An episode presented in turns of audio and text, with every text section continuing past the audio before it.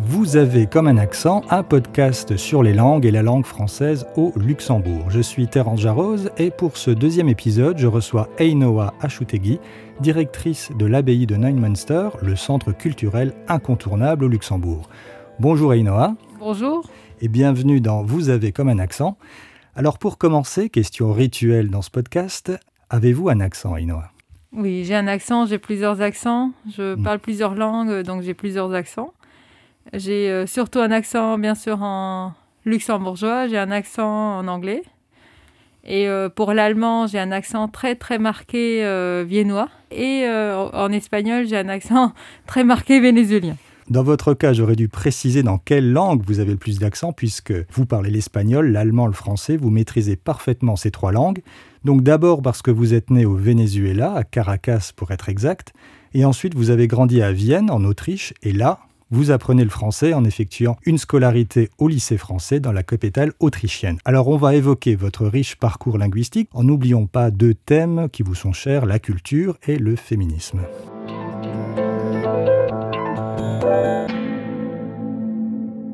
Alors avant de parler de votre expérience des langues au Luxembourg, restons quelques instants en Autriche. Vous arrivez à quel âge à Vienne et quelle est votre relation avec les langues à ce moment-là? J'arrive à 5 ans et demi à Vienne. Il faut dire que j'ai grandi dans la diaspora latino-américaine euh, à Vienne. Ça veut dire que j'avais beaucoup de contacts avec euh, la communauté latino-américaine qui est assez grande à Vienne à cause de, des Nations Unies qui sont à Vienne. Et l'OPEP, bien sûr. Et d'autres euh, organismes internationaux. Et nous, nous allions tous les ans au Venezuela. Deux, ans, deux mois et demi pendant, pendant tout l'été. Et bon, ça, c'est ma première relation, bien sûr, avec l'espagnol quand j'étais en Autriche. Et euh, j'étais à l'école française à partir de, CP, donc un an après, parce qu'entre-temps, j'avais été à l'école anglaise. Et, euh, et à l'école française, il y avait beaucoup, beaucoup d'Autrichiens. Alors on va en reparler un peu plus tard, effectivement, de votre relation avec la langue française. Alors est-ce qu'on peut vous demander quelle langue vous parliez dans, dans votre famille ou avec vos parents, par exemple? C'était l'espagnol? Moi, je parlais espagnol et je parlais euh, espagnol même avec mes frères. Et euh, ce qui était euh, surprenant quand on comparait avec les autres familles, dans les autres familles, les enfants parlaient espagnol ou la langue maternelle avec les parents, mais entre eux, ils parlaient allemand ou français. Et ce qui sautait aux yeux, c'est que dans ma famille, on parlait que espagnol. C'était très important dans la famille. Mais ça avait aussi à voir que quand on est arrivé en Autriche, on parlait déjà espagnol entre nous, Mhm. entre enfants. Et en plus, on allait tous les ans, et tous les ans, on, avait une grande relation avec le Venezuela. On faisait toujours des, colonies de vacances au Venezuela. Ensuite, on est devenu euh, moniteur, monitrice des, euh, dans les colonies de vacances avec mes frères. Donc, il y avait euh, vraiment cette, cette grande relation. On avait toujours des contacts euh, épistolaires avec plein de- d'enfants au Venezuela. Donc, il y avait toujours cette relation. Ça fait que maintenant, par exemple, moi, je parle espagnol avec mon fils et c'est la... C'est le plus logique pour moi et euh, c'est aussi euh, sa meilleure langue. Et avant de parler plus spécifiquement du français, qu'est-ce que représente pour vous la langue allemande? C'est une langue d'adoption, une langue identitaire, une langue de cœur? L'allemand est vraiment la, ma deuxième langue Mhm. et la, ma deuxième langue de, de cœur. Je l'ai apprise euh, dans la cour de récré, on pourrait dire. Je l'ai apprise euh, à l'école. Il faut dire que si, euh, si on voulait communiquer avec les copains, c'était en allemand. On était euh, 80% étaient euh, des Autrichiens euh, à la cour de récré et il fallait l'apprendre. euh, il fallait. Et pour moi, oui. pour s'intégrer. Et ça, donc, euh, pour moi, l'allemand est une langue très, très importante et euh, vraiment une langue de cœur. Alors comme tu l'as dit, tu parles luxembourgeois et en t'écoutant, il semble que la langue allemande t'aide beaucoup pour t'exprimer en luxembourgeois. Alors est-ce que cela a été simple pour toi, à la fois de te faire comprendre, mais aussi de t'exprimer? Apprendre le luxembourgeois a été très difficile, mais euh, bien sûr aussi très facile. Moi, j'ai appris le luxembourgeois à peu près en 3-4 mois, mais avec beaucoup de travail. Ce serait menti de dire que le luxembourgeois s'apprend comme ça si on parle allemand. Ce n'est pas vrai. C'est assez facile si on parle allemand et français. Mhm. Et ça pour plusieurs raisons. Donc la, la grammaire, elle est très similaire à celle de l'allemand, mais elle est quand même différente sur quelques points. Mais c'est surtout que le luxembourgeois a beaucoup de mots français. Donc c'était assez facile pour moi qui parle français. Et mais il fallait apprendre. Et la partie la plus difficile pour quelqu'un de germanophone ou de francophone, c'est euh, la prononciation. Ça, c'est vraiment Le, le plus difficile, c'est pas le vocabulaire, parce que le vocabulaire, on l'emprunte du français, donc c'est assez facile. La grammaire, on l'emprunte de l'allemand, donc euh, ça va à la fin. Mais c'est vraiment les, les ce qu'on- je pense que ça s'appelle les triptongs quand on, quand on met euh, plusieurs voyelles derrière l'autre et il faut faire ce petit chant euh, luxembourgeois. Ça, c'est euh, c'est pas évident et euh, je vous dis que ça m'a pris un peu de temps et aussi de se lancer. Maintenant, je le parle couramment et sans, sans problème, en sachant que je fais des erreurs, en sachant que parfois il me manque des mots, mais la langue, c'est pour communiquer et je sens euh, que les gens sont très heureux que je puisse parler en leur langue. Et pour moi, ça, c'est le plus important. Et aussi, quand je parle d'autres langues, c'est aussi toujours de voir qui est en face, quelle langue serait la meilleure. Et euh, par exemple, moi, je parle aussi euh, portugais. Donc, quand je donne des interviews euh, à Radio Latina, je, fais de, je parle du portugais en sachant que parfois, c'est du portugnol.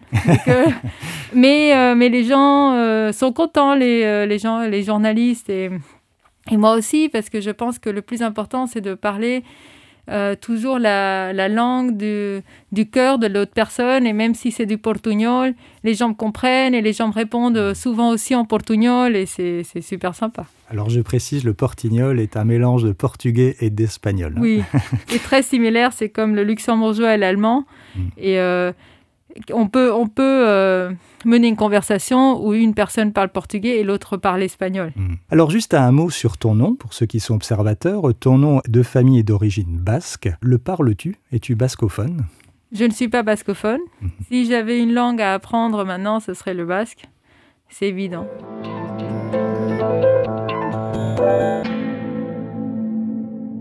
Alors à propos de la langue française, vous avez commencé à apprendre le français en Autriche. Alors une question se pose. Vous veniez de Venezuela, installé à Vienne. Alors comment ça s'est passé votre rencontre avec le français et pourquoi aller dans un lycée français à Vienne? C'est euh, c'est une histoire assez euh, drôle.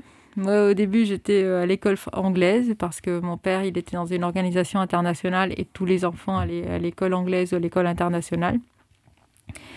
Mais euh, il s'avère que mon père, il a grandi une partie de sa vie, de, de sa vie en France, aussi dans la diaspora basque, justement, des, euh, dans la ex-résistant euh, basque qui habitait à Paris. Donc, une partie de sa vie, il est revenu de Venezuela, il habitait là. Donc, il était, il est encore très francophile.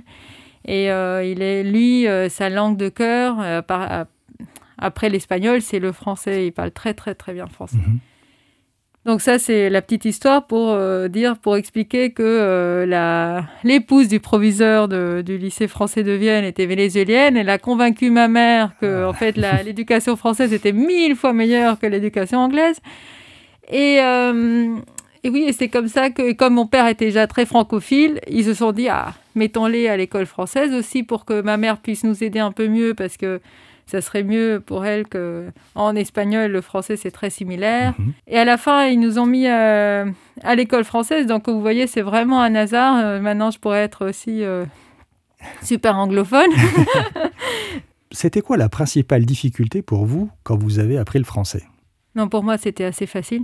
J'avais la chance d'avoir tout, un, tout un vocabulaire que les autres n'avaient pas.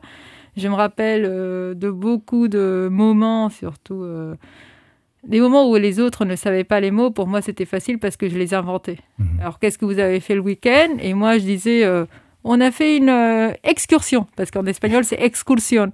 Alors, presque toujours, ça marchait. Parfois, ça marchait pas trop, parce qu'il y a de faux amis.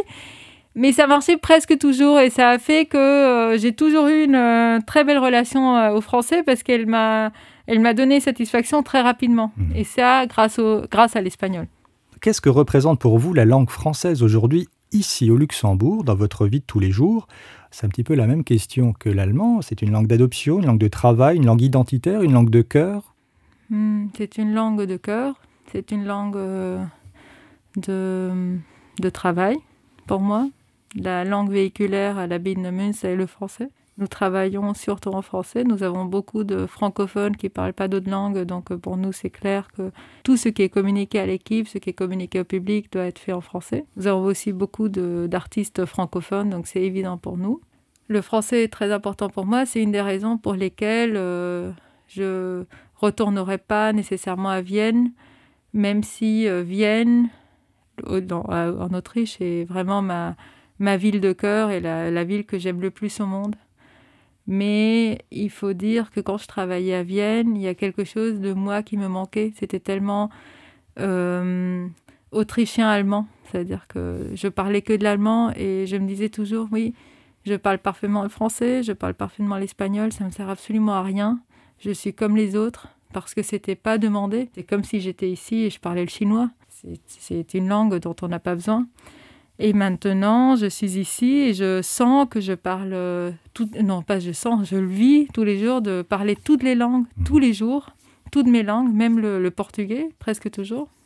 C'est pour ça que le français était, était, tellement important pour moi à l'époque aussi déjà et me manquait tellement que cette chance de venir au Luxembourg, je l'ai prise et il faut dire que j'aimerais pas retourner, mais justement euh, grâce ou à cause du français.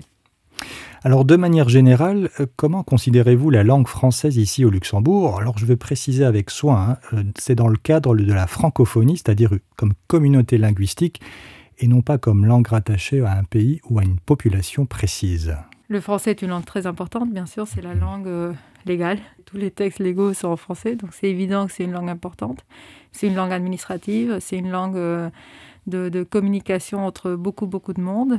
C'est une langue euh, très importante. Malheureusement, elle est en train d'être euh, méprisée parfois par euh, quelques-uns et quelques-unes. Et ça, c'est une grande erreur, je pense, surtout avec l'importance qu'elle a, a au pays.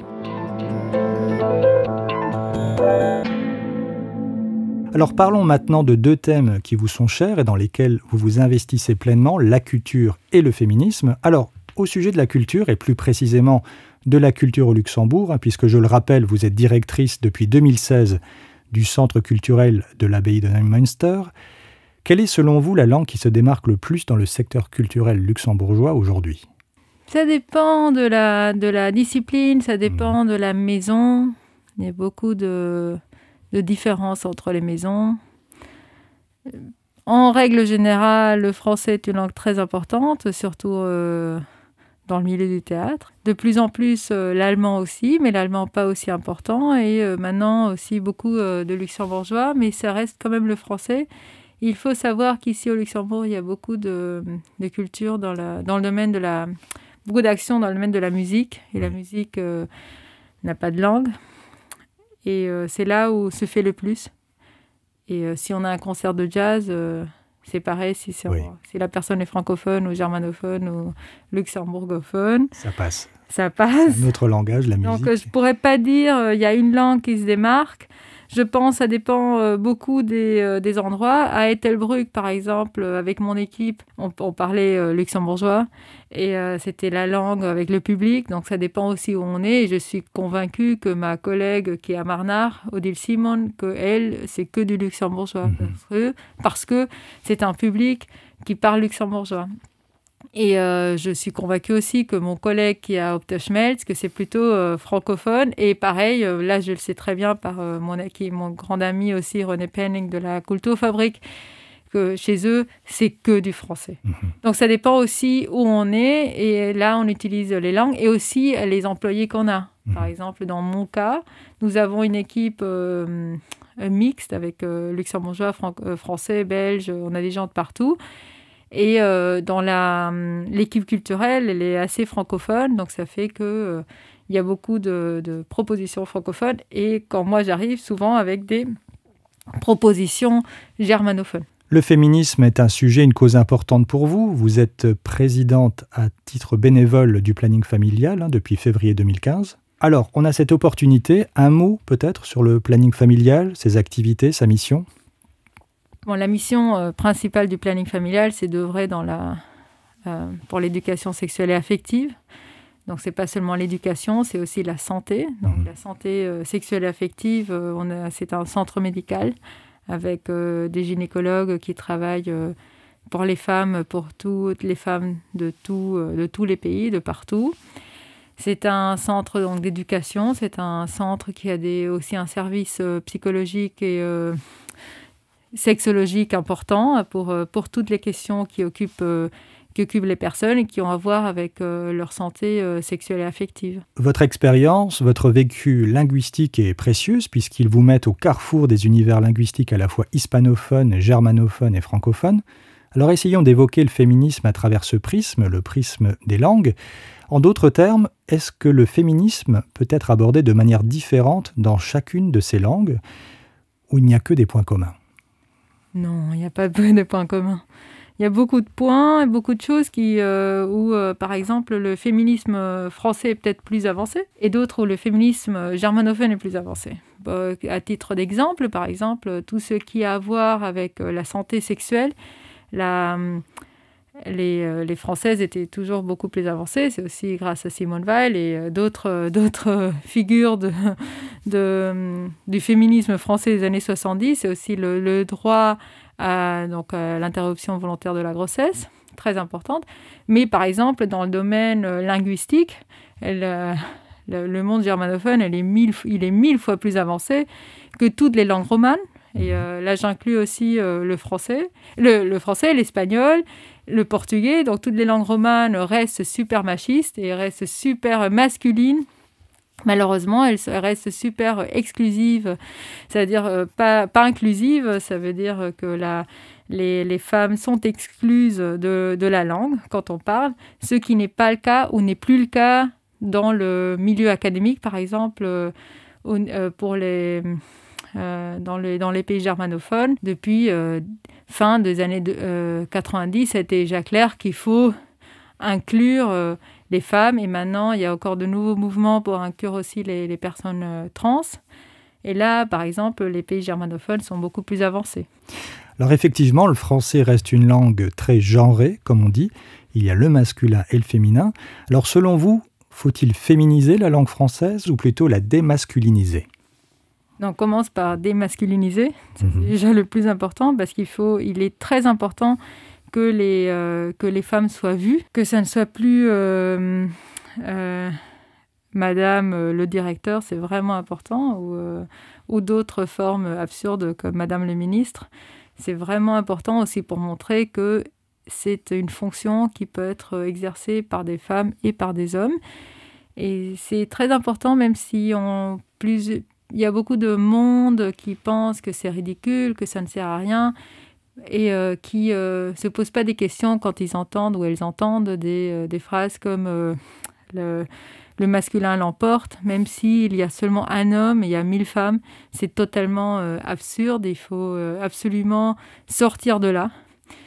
Et donc ça, c'est le premier pas. Et ensuite, il faut donner la visibilité aux femmes. Les femmes sont, sont très engagées dans la vie publique. Les femmes ont les mêmes job que les hommes. Les femmes euh, sont très importantes en politique, elles sont importantes euh, à tous les niveaux et de plus en plus heureusement.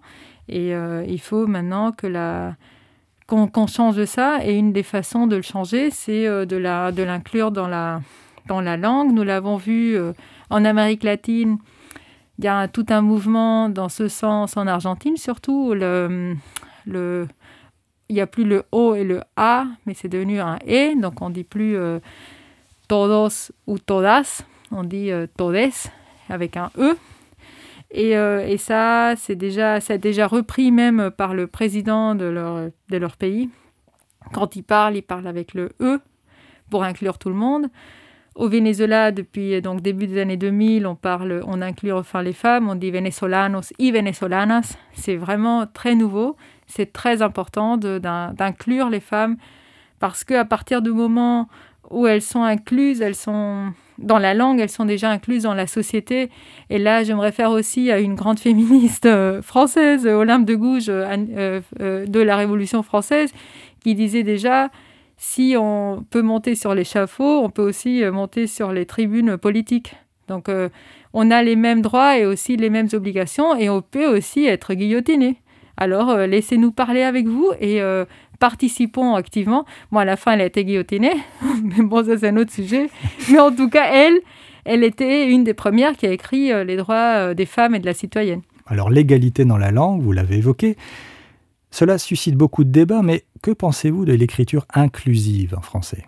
Moi, je suis totalement pour. Mhm. Et donc c'est l'abbaye de Neumünster. Nous, Neumünster, on écrit en langue inclusive. On est, tous nos communiqués de presse sont écrits en langue inclusive. Pour nous aussi, notre site, c'est notre langue véhiculaire. On a on a envoyé même notre euh, chargé de presse un cours pour que, parce qu'il ne connaissait pas encore très bien. Il a superbement euh, appris. Moi, j'avais, je connaissais déjà parce que moi, je, suis, je m'intéresse euh, à titre personnel à la question. Je pense que c'est très important. C'est la seule manière pour commencer. Comme je vous dis, ça se fait maintenant en espagnol et ça se fait en Autriche, en Allemagne et en Suisse depuis fin des années 90, ce serait absurde un texte, euh, un texte académique ou un texte officiel sans, euh, sans l'écriture inclusive euh, en allemand. Ce serait tellement absurde, ça sauterait totalement aux yeux. Si moi je reçois un mail où il y a marqué, on qui est dirigé à plusieurs personnes et il y a marqué Liebe Kollegen, chers collègues, mais seulement masculin, je ne me sens pas concernée. Mhm. Vraiment, je ne me sens pas concernée. C'est comme si ça n'avait rien à voir avec moi. S'il y a marqué Liebe Kollegen und Kolleginnen ou Kolleginnen und Kollegen, là, je sens qu'on me parle. Et je vous dis sincèrement, c'est tellement ancré en moi que, que je pense que le mail n'est pas pour moi. C'est pour moi, c'est évident. C'est comme quand on écrit à un homme et on lui dit Liebe Kollegin. C'est impossible qu'un homme se sente concerné. Bon, la même chose vaut de l'autre côté.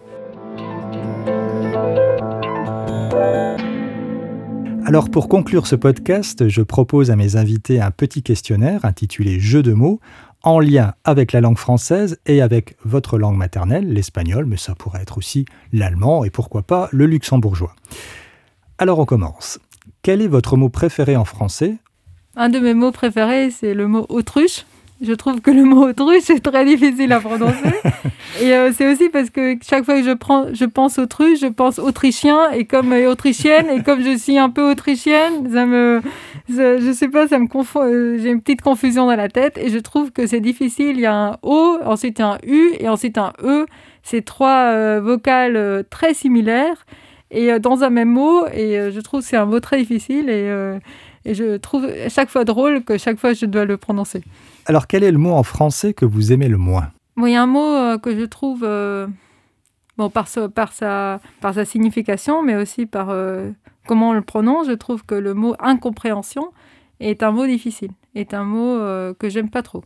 Donc incompréhension, bien sûr, aussi dans le contexte de ce qu'on est en train de parler, c'est quand on ne se comprend pas, quand on ne on peut même pas communiquer, même pas avec la langue des signes, pirate qu'on fait nous, pas la vraie langue des signes, mais le, mhm. avec les mots, avec les gestes, on peut même pas communiquer. Et cette incompréhension, je trouve aussi comme mot, c'est un mot difficile. Le mot en français qui est le plus difficile pour vous à écrire Le mot rythme. Rythme, c'est le mot le plus difficile et je l'utilise tellement parce qu'en allemand, il est totalement différent et, euh, et il a deux H, etc. en allemand. Non, attendez. Non, non, non, pas de H, mais, mais c'est pas vrai. Mais en tout cas, je trouve que chaque fois que je, je, dois écrire rythme, je dois réfléchir comment on écrit rythme, parce que pour pas le confondre avec euh, l'allemand et avec l'espagnol. Alors le mot en espagnol ou en allemand ou en luxembourgeois que vous préférez ou qui a la plus belle sonorité pour vous? En espagnol, il y a un mot magnifique qui est murciélago, qui veut dire euh, chauve-souris. Et le murciélago, c'est le seul mot qui a toutes les voyelles. Très bien. Alors, pouvez-vous épeler polyglottisme? Je imagine P-O-L-Y G-L-O-T-I-S-M-E. Oui, presque. Ou avec deux T? S avec deux T, oui. C'est mieux que rythme, donc. Alors, qu'est-ce qu'un langage épicène? C'est un langage euh, inclusif. C'est un langage non sexiste ou dégenré afin d'éviter toute discrimination sexiste par le langage ou l'écriture, et donc l'écriture inclusive fait partie du langage épicène. Un livre, un film, une chanson ou une pièce de théâtre en français, francophone, hein, que vous appréciez particulièrement ou qui vous touche ou qui a changé quelque chose pour vous? Il y a une pièce que j'ai beaucoup aimée, mais j'ai lu en français, mais elle n'est pas... Elle est grecque, mais elle est... C'est Oedipe Roi, mais Oedipe. Euh, mhm de Sophocle, mais euh, je l'avais lu à l'époque en français, ça a totalement euh, chamboulé ma vie. Mais elle n'est pas, elle est pas francophone. Et c'est pas grave. Mhm. Sinon, ces derniers temps, par exemple, le film Portrait de jeune femme en feu. C'est un film très très récent. Moi, je l'ai, je l'ai adoré. Je ne sais pas, ça c'est un des meilleurs films de ces dernières années. Quel est le premier livre francophone, donc en français, que vous avez lu? Et peut-être que vous avez lu ensuite la traduction en espagnol ou en allemand, ou bien que vous avez lu en français, mais qui était une traduction de l'espagnol ou de l'allemand. De souvenirs, bien de sûr. De souvenirs, euh, quand j'étais petite, euh, j'ai lu un livre, mais qui était une traduction. Mhm. De, l'allemand, ce qui est totalement absurde parce que je lisais très bien l'allemand et qui m'a beaucoup, beaucoup marqué. J'avais 10 ans. Ça s'appelait euh, Personne ne m'a demandé mon avis et c'était euh, Isolde Heine. Et je l'ai lu euh, plusieurs fois. Et ce qui m'a un livre qui m'a beaucoup marqué. Maintenant, je l'ai donné à mon fils. Il faut absolument que tu lises ça. Alors, dernière question. Invisibilité, télépathie, ubiquité ou polyglottisme total, lequel de ces super pouvoirs choisiriez-vous et pourquoi? Polyglottisme total. c'est évident pour moi. Par exemple, une des choses euh, que euh, j'avais dit avant que j'aimerais tellement apprendre le basque, mais en fait, il y a une langue que je vais apprendre d'abord, c'est la langue des signes, la langue des signes euh, germanophone, qui est celle qui est utilisée ici. C'est une langue importante et je pense que, bon, après, bien sûr, la langue des signes francophone, c'est logique. Et donc, si on est polyglotte total et on peut parler avec tout le monde dans sa langue maternelle, Là, c'est, je sais pas, c'est la plus grande joie. Je, ça, ce serait absolument mon rêve, mais c'est aussi la raison pour laquelle j'ai appris le, le luxembourgeois. Je pense qu'il faut parler avec les gens dans leur langue et euh, le plus possible. Euh, et, euh, et, je préfère souvent parler avec les gens leur langue maternelle, par exemple si c'est le français, que si ils essaient de parler avec moi l'espagnol. Je pense que que ça, ça serait le super pouvoir euh, que j'apprendrais. J'apprends euh, tous les jours quelque chose de nouveau. Et je pense que dans une autre vie, j'aurais étudié ça. Je me dis toujours, euh, j'aurais pu faire, je sais pas, une autre, une autre carrière, une carrière surtout dans, dans les langues. Merci beaucoup, Ainoa, d'avoir participé à ce podcast. Et merci à vous toutes et à vous tous de nous avoir écoutés et à très bientôt pour un prochain épisode avec un ou une nouvelle invitée dans Vous avez comme un accent. Merci.